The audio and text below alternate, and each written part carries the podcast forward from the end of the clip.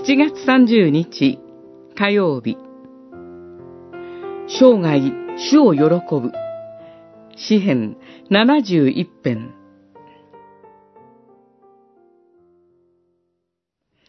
私の唇は喜びの声を上げ、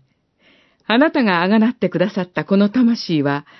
あなたに褒め歌を歌います。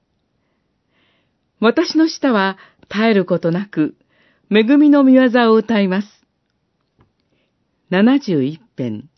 23節、24節詩人の生涯は、決して平坦なものではありませんでした。この詩を歌った時も、彼は神に身を寄せて、助けていただかなくてはならないと感じていました。しかし、彼には強い確信がありました。自分は若い時から主により頼むものであり、母の体にある時、つまり生まれる前から神に寄りすがってきたということです。その神が自分の希望なのです。詩人は、私が老いて白髪になっても神よ、どうか捨て去らないでください、と祈ります。これは、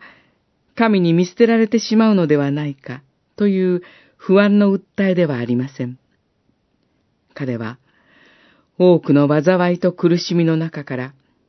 命を得させていただいた経験があり、地の深い淵、すなわち死の中からも引き上げていただけることを確信しています。生まれる前から、白髪を経て死に至っても、主により頼む。その信頼に生きるとき、